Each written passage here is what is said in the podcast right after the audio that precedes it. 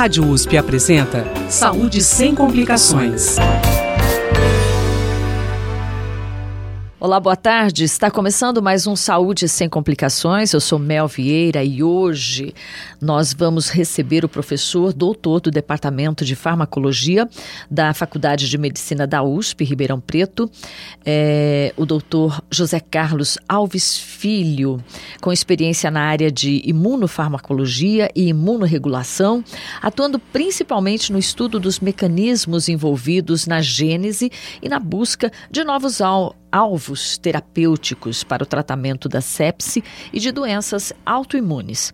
Nós vamos falar sobre sepse também conhecida como infecção generalizada ou septicemia, que é uma condição de emergência de saúde. A sepse acontece quando um quadro de infecção é agravado, fazendo com que o organismo não consiga controlá-lo. Boa tarde, professor José Carlos Alves. É sempre assim? Difícil de controlar esse quadro? Sim. Uh, na verdade, uh, a sepse é, é, uma síndrome, né? Com diversos sintomas que a gente pode discutir agora mais para frente, mas ela evolui, né? É uma, é, uma, é uma síndrome que vai evoluindo, ou seja, é uma, tudo inicia com uma infecção local, né? E você tem uma resposta qualquer qualquer infecção que a gente tem, a gente, o nosso organismo, né, existe ferramentas para tentar controlar essa, essa, essa infecção local. Né? É, por diversos motivos, né, é, seja ele uh, uma deficiência do sistema imune do indivíduo ou resistências ou bactérias mais virulentas ou capazes de, de proliferar e liberar certas substâncias que são capazes de uh, inibir ou modular a capacidade do organismo de combater a infecção, e essa infecção se torna cada vez maior, resistente, e ela pode adquirir é, é, uma, uma característica sistêmica, ou seja, de local ela passa a ser generalizada, que é o que se chama, né? E essa resposta inflamatória que é local, passa a ser também generalizada. E esse é o grande problema, porque essa resposta inflamatória, enquanto é local, ela é extremamente importante e benéfica para o controle da infecção. Mas essa resposta inflamatória que surge em decorrência da, generaliz... da, da, do, da, da infecção que se torna sistêmica, ela começa a causar problemas e causa, começa a causar esses sintomas que a gente chama de sepse. Então, é uma, um processo em evolução onde é, o, o, principal problema é que a partir de, um determinado momento, é, o grande problema é, a, é o nosso próprio sistema de defesa atacando as nossas células. Ou seja, a gente tem uma infecção generalizada e passa a ter uma inflamação generalizada. E essa inflamação generalizada passa a lesionar tecidos e principalmente órgãos, como coração, fígado, rim, pulmão e pulmões. E essa lesão tecidual nesses tecidos e nesses órgãos compromete a função desses tecidos e desses órgãos. E, e isso então faz com que o paciente venha evoluindo e comece a ter complicações sérias e que pode evoluir para a morte. Então, o grande problema é esse. Então, é uma doença grave porque ela, é, ela vai evoluindo e se a gente não, não detecta, por exemplo, um grande problema é a detecção dessa infecção numa forma precoce. Então, se consegue se detectar que o paciente está evoluindo ou está, ou está em sepse de uma forma mais precoce, é mais fácil de fazer intervenção. Professor, o senhor falou aí em inflamação e infecção. É, explica direitinho isso para a gente. Qual okay. é a diferença? Isso. A infecção é quando você tem a entrada do microorganismo patogênico, ou seja, de uma bactéria, certo? Porque a gente tem bactérias normalmente que vivem em simbiose, ou seja, de uma maneira amigável com o nosso corpo, né? A gente tem bactéria na pele, a gente tem bactéria dentro do intestino, a gente tem bactéria na boca, a gente tem uh, microorganismos, não só bactérias, mas microorganismos espalhados e vivendo em simbiose. E muitas vezes a gente até se beneficia, tem um benefício, né? O grande problema é quando algumas bactérias, não é todos os micro-organismos são capazes de causar doença, ou seja, infecção. Mas uhum. existe um grupo, um grupo de, de micro-organismos que, quando estão no local errado, eles causam o que a gente chama de infecção. Por Sim. exemplo, se eu tenho, eu tenho bactérias na pele, certo? E normal. Se a gente fizer uma um, é, avaliar a nossa pele agora, colocar, fazer um meio de cultura, a gente vai ver que vai crescer bactérias que vêm da nossa pele. Agora, a gente não tem problema nenhum normalmente na pele. Certo. Agora, se porventura eu tenho uma quebra dessa barreira da pele, ou seja, um corte, né? Essa bactéria que está na pele, ela vai entrar nos, na, na, nas camadas e tecidos mais profundos da pele. E isso vai causar uma, inici, uma infecção, ou seja, ela infectou, ela invadiu o tecido. Né? E aí a primeira, isso é a infecção. Então é a entrada desse, desse microorganismo, certo, em locais onde normalmente são estéreis, ou seja, não existe essa é, esses microorganismos lá. Agora a inflamação é a capacidade do organismo em reconhecer essa bactéria que está no local errado, por exemplo, um microorganismo, e desenvolver uma resposta contra aquela bactéria. Isso é o que a gente chama de inflamação. Na verdade, a inflamação ela não vem em decorrência só de infecção. Eu posso ter uma inflamação que a gente chama estéreo, onde, por exemplo, você, uh, você acordou de manhã cedo e chutou a ponta da, da a pé, o pé da cama e, e você acabou inflamando o dedinho, uhum. certo? Ficou inchado, tá vermelho. Você causou uma inflamação por um trauma. Certo. Ok? Mas você pode ter uma inflamação que é muito parecida do ponto de vista inicial contra um microorganismo. Então, infecção é a entrada da bactéria e essa resposta que ele causa ali. A inflamação é a resposta do organismo gerada em decorrência do reconhecimento dessa bactéria no intuito de tentar controlar essa infecção uma e restaurar. Defesa. Uma defesa. É uma defesa. É né? inicialmente uma defesa e depois é um processo que tenta restaurar, reparar o tecido normal. Então, se a gente não tem inflamação, a gente não se defende e a gente não repara o tecido para voltar ele a ficar normal. Uhum. É uma defesa, é um alerta, né? Exato. Quase que um alerta. É, professor José Carlos, qualquer infecção pode caminhar para sepse, então? Não, não, a gente está tendo infecção, a gente está tendo contato com bactéria a todo momento. Então, como eu falei, é, é um, é um, é, é um somatório de fatores. Né? Geralmente, é, são pacientes, de uma maneira geral, uh, uh, são pacientes que têm um, um, comprometimento do sistema imune, então são crianças são mais vulneráveis, né? idosos são mais vulneráveis, são alguns grupos de pacientes com algumas doenças, é, com comorbidades que a gente chama, por exemplo, é, diabetes, obesidade, Uh, pacientes que, que, que, estão imunodeprimidos por diversos motivos, seja eles, por exemplo, pacientes aidéticos ou pacientes que estão fazendo uso de algum tratamento que acaba interferindo com a resposta imune, por exemplo, pacientes transplantados que tomam imunossupressores. Então, assim, isso é, um, é uma maneira. E um outro lado é também o componente bacteriano, ou seja, o microorganismo. Então, às vezes você tem bactérias que são, são, são elas têm uma capacidade de tanto de proliferar mais, são mais virulentas, ou têm capacidades de, de, de inibir a capacidade de defesa do organismo. Então, assim, você tem um componente bacteriano e tem um componente do organismo. Quando você tem essa combinação, esses pacientes podem evoluir. Tem também algumas coisas relacionadas ao local, ao local, mas de uma maneira geral, não é toda a infecção. Pelo contrário, uhum. uma, a, a, porcentagem é mínima comparada a, a todas as infecções que a gente tem que evolui para a sepse. É, o senhor falou aí de alguns de, de, de, pessoas que, que, que podem, né, que estão mais suscetíveis, né, crianças, né, uhum. idosos, alguns pacientes é, que, que têm doenças é, são comorbidades, algumas, algumas é, doenças crônicas. Crônicas, isso. Muito obrigada, me fugiu a, a palavra aqui, doenças crônicas, né?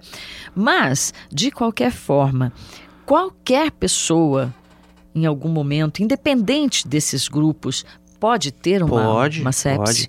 Por exemplo, por exemplo, um acidente de carro onde você tem um trauma, uma perfuração intestinal, por exemplo, isso pode levar à liberação de bactérias na, dentro da, da, cavidade peritoneal, né, na barriga, e a gente pode ele evoluir por uma que a gente chama de peritonite, uma infecção, na, e isso pode evoluir. Ou seja, isso não está somente restrito, a, a sepse não é restrita somente a pessoas com comorbidade, pode ser com pessoas rígidas que pode evoluir. Então, dependendo do tipo de local e de infecção, também pode evoluir, sim.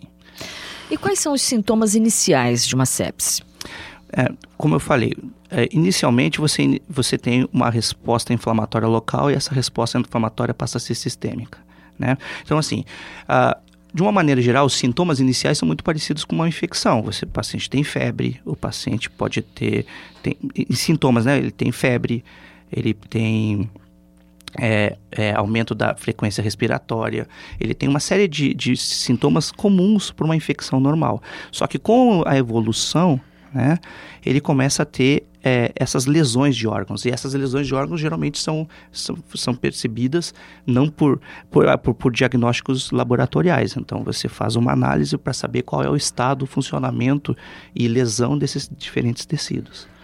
Né? Eu ia perguntar justamente sobre o diagnóstico. O diagnóstico, então, ele é feito através de exames laboratoriais? Isso, exatamente. Você, porque, como eu falei, é, a, a, parte inicial da infecção ela é parecida com uma outra infecção. É, até eu posso fazer um parênteses aqui. Do, do, nos últimos 30 anos, né, é, um grande problema é a identificação da sepse. Esse é o grande problema né, o diagnóstico da sepse. Né? Porque nos últimos 30 anos, a, as terminologias do que significa sepse foram trocando.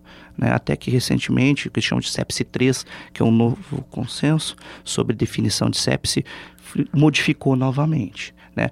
Porque antigamente achava-se que era só a presença de bactéria na circulação, chamava de bacteremia ou septicemia. Né? Depois foram avaliando eh, que isso não necessariamente conotava sepse. E depois é, se, se, se, identificou que poderia ter diferentes graus de sepse, ou seja, sepse era febre, era aumento ou diminuição de, leu, de, de leucócitos, células brancas de defesa na circulação, é, aumento ou diminuição da, da frequência respiratória, uma série de. Mas isso é comum para outras condições também. Isso também atrapalhava. Né? Para você hoje definir que o paciente realmente está com uma sepse, né, você eh, precisa ter achados laboratoriais, ou seja, precisa é, uma série de, de achados, de exames laboratoriais que, que mostrem é, ou que indiquem né, que esse paciente está tendo comprometimento da função de alguns órgãos e isso está associado a um contexto de infecção. A sepsia ela só é considerada assim quando ela atinge outros órgãos? Sim, é, é, a sepse é essa resposta onde ela passa a atingir, hoje, com a definição de hoje, né, ela passa a atingir é, função de outros órgãos. Né? Um, uma evolução, o máximo da evolução é o que se chama de choque séptico onde associado com um comprometimento da função desses órgãos, ainda o paciente começa a ter hipotensão que isso é, uma decorrência da evolução da doença causada pela inflamação. Então a hipotensão é a queda da pressão. Uhum. Então o paciente começa com queda de pressão e essa queda de pressão piora o quadro dos tecidos, porque para os tecidos estar funcionando normal, o funcionamento normal dos tecidos depende de uma boa irrigação, ou seja, o sangue tem que chegar lá.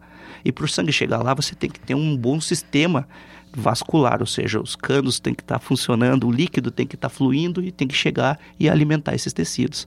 Então, como a evolução da inflamação causa essa hipotensão, essa redução da pressão, o, o, sangue chega em menor quantidade e com isso os tecidos começam a piorar, a função tecidual começa a piorar por duas funções, por duas causas, pela inflamação e pela falta de irrigação. E isso pode levar, então, o paciente que chega a a esse quadro mais avançado de sepsis, que a gente chama de choque séptico, é, esses pacientes, é, em torno de 40% a 50% deles, infelizmente, vêm a óbito. É, é, professor José Carlos, a sepsis em estado inicial, ela é possível de controle, ela pode ser controlada. Isso, você tem controles. Ou seja, o que se faz é você tem, você administra antibióticos, ou seja, para tentar controlar a infecção. Isso é o que se faz, porque é uma infecção, né? E a, a partir de um determinado momento, você não existe um tratamento específico para sepse. O que se faz é tratar inicialmente a infecção. Uhum. Né, que é a causa inicial. O grande problema é que a partir de um determinado momento não é só a infecção o problema, mas é as consequências da infecção. Por exemplo, como eu falei, é essas lesões teciduais e as lesões de órgãos. E aí o que se faz é tentar contornar esse comprometimento dos tecidos. Por exemplo, você eh, uma das coisas que se faz é tentar reverter esse quadro de hipotensão, de de redução da pressão. Então, você administra vasopressores, ou seja, substâncias farmacológicas que são capazes de, de tentar resgatar e aumentar a pressão, a pressão uh, sanguínea nesses pacientes. Ou administração de fluido, porque esses pacientes têm perda de líquido também, e isso causa redução da pressão arterial. Então, assim, são, são uh, os, os, não existe um tratamento específico. Ó, essa, esse medicamento ele foi feito para sepsis. Se tentou muito, né? Nos últimos anos entrou um medicamento no, no, no, no, mercado que tentava de uma certa forma combater a inflamação, mas ele também se mostrou depois que não era eficiente. Então, infelizmente, é o que a gente tenta buscar até hoje, é o que a gente tenta estudar no laboratório e vários laboratórios do mundo, é tentar identificar uma maneira de você tratar a sepse. Porque qual que é o desafio no tratamento da sepse? É que como a infecção leva a uma inflamação e a partir de um determinado momento a inflamação é que é a grande causa de lesão, seria fácil a gente tratar os pacientes com anti-inflamatórios, né? Uhum. Agora, o problema é que se a gente trata com determinados anti-inflamatórios para tentar reduzir a inflamação, a gente reduz a capacidade do organismo em combater a infecção. Então você está numa faca de dois gumes, ou seja, se você trata a inflamação, você pode comprometer a capacidade do organismo ainda mais de combater aquela infecção que está lá. Responder por si só, né? Exatamente. Então, o que se tenta é tentar identificar o, qual seria o braço da inflamação ou componentes da resposta inflamatória, seja ele celular ou algum mediador ou alguma substância que possa ser um divisor de águas. a partir dessa, ou essa substância, ela, é, ela causa muito mais dano do que é, do que controle da infecção. Ou então, como que a gente poderia fazer para estimular ou potencializar a capacidade do nosso organismo em combater a infecção. Então é nesse, é nesse sentido que tem sido feito. Uh, nós no laboratório a gente tem estudado muito e, e tem sido muito estudado muito uh, uh, ao redor do mundo maneiras do que a gente consiga ou potencializar a capacidade do organismo em combater a infecção ou então maneiras de a gente conseguir controlar a resposta inflamatória para ela não ser tão agressiva para os nossos tecidos. Certo. Na maioria dos casos, é, professor, a sepse ocorre em quem já está hospitalizado, né? Isso. Ou não? Não, pode sim. É, é, como eu falei, é uma evolução. Às vezes o paciente ele, ele, ele está no hospital por uma infecção, ele pode ter diferentes situações. Ele já veio com sepse, ou então ele está no, no hospital por uma determinada infecção e ele evolui para sepse, uhum. né? Ou então, às vezes, ele está no hospital por uma outra causa e ele acaba de, de, de, uh, uh, adquirindo uma infecção hospitalária também pode evoluir. Então, mas não existe, não é uma regra, mas realmente, geralmente, são pacientes que já estão no hospital e, e pode evoluir, sim. Bom, a sepse, de uma forma geral, então, trata-se de um estado grave de saúde. É um estado grave de saúde. É, é um estado grave. O senhor falou das doenças, né, das comorbidades, Isso. né? Quais são essas doenças, né, que, que favorecem, né, ou, ou que, na verdade, a sepsis está associada, né? uhum. né? Como eu falei, existem algumas comorbidades, como, por exemplo, diabetes, é, obesidade, é, que são que que favorecem por diferentes motivos, mas uma, um dos principais motivos é que essas, essas comorbidades elas interferem com os mecanismos de defesa natural do nosso organismo. Então é como a gente ficasse mais vulnerável a, a essas infecções. E, ou seja, a infecção que é local se tornar sistêmica né, uhum. generalizada. Outras, outras comorbidades, mas aí não é comorbidade, mas sendo mais tratada. Comorbidade, por exemplo, existem algumas infecções que, por exemplo, por exemplo, o HIV causa um comprometimento da capacidade do nosso, ou seja, ele ataca as nossas células de defesa, né? O vírus o, HIV, ele ataca as células de defesa, reduzindo as nossas defesas e tornando a gente mais suscetível a uma outra infecção, né? Então, o paciente que tem AIDS, ele não morre de AIDS, ele morre de alguma doença associada que, que se privilegiou da capacidade do organismo de não conseguir combater a infecção. E tem outras condições, né? Então, por exemplo, pacientes idosos, que você tem o que a gente chama de imunossenescência, ou seja, o nosso sistema imune envelhece e ele vai e a, gente, a nossa capacidade de defesa vai ficando cada vez mais fraca. Então, é um outro grupo de risco, pacientes idosos, né? E, e você tem pacientes que são tratados com certas substâncias, com certas drogas para inibir a inflamação, ou, ou a resposta imune, como por exemplo pacientes transplantados. Usuários de drogas entram nesse grupo aí, é, professor? Também, também.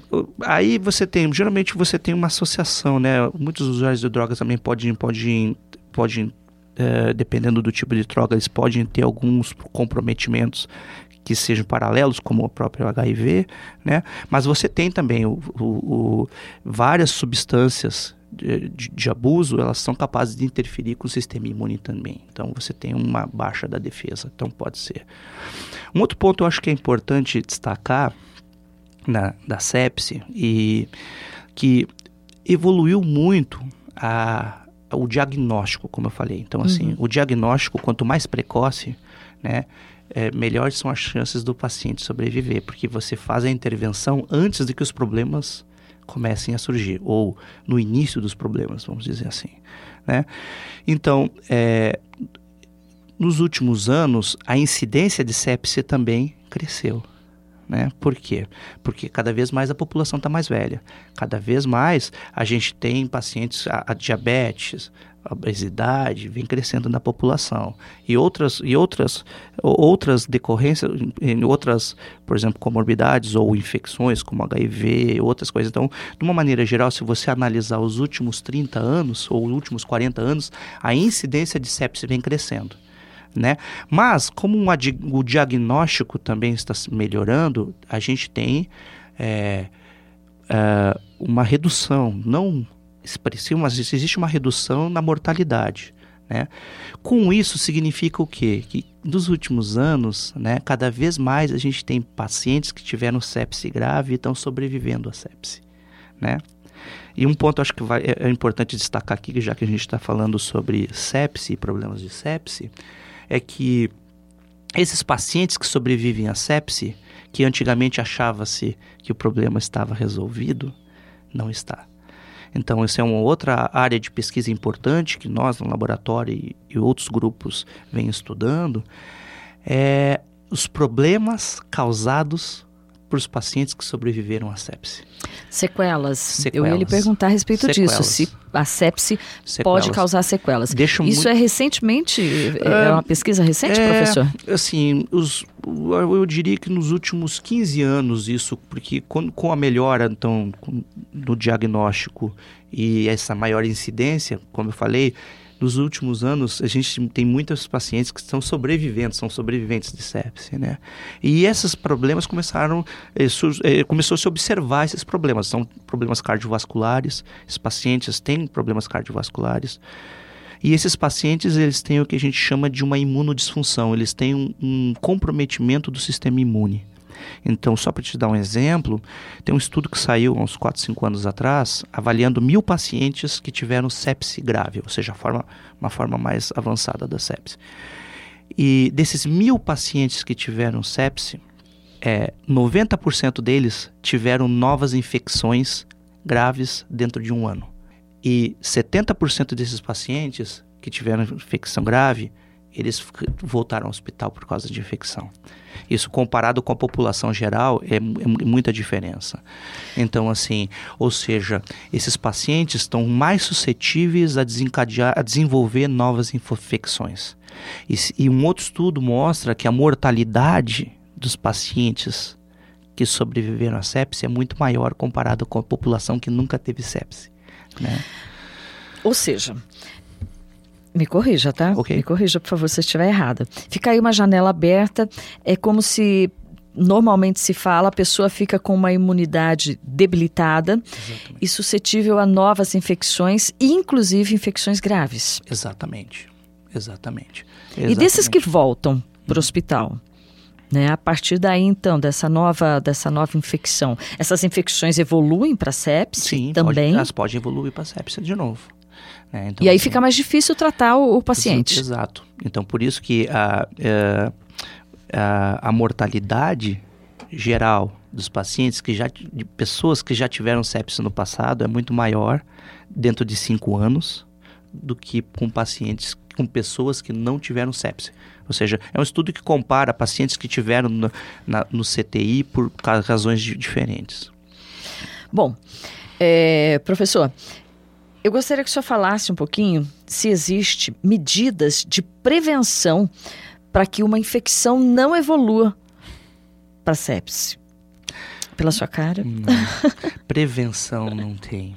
Assim, prevenção. Você não tem como, como uh, prevenir que ela evolua. O que se faz é, dependendo da condição, você, você o diagnóstico precoce, né, pode ser uma é, é, é a melhor estratégia hoje para tentar uh, é, ou reverter ou tentar é, melhorar a, o, a capacidade ou evitar a, capacidade, a, a, progressão da doença, né?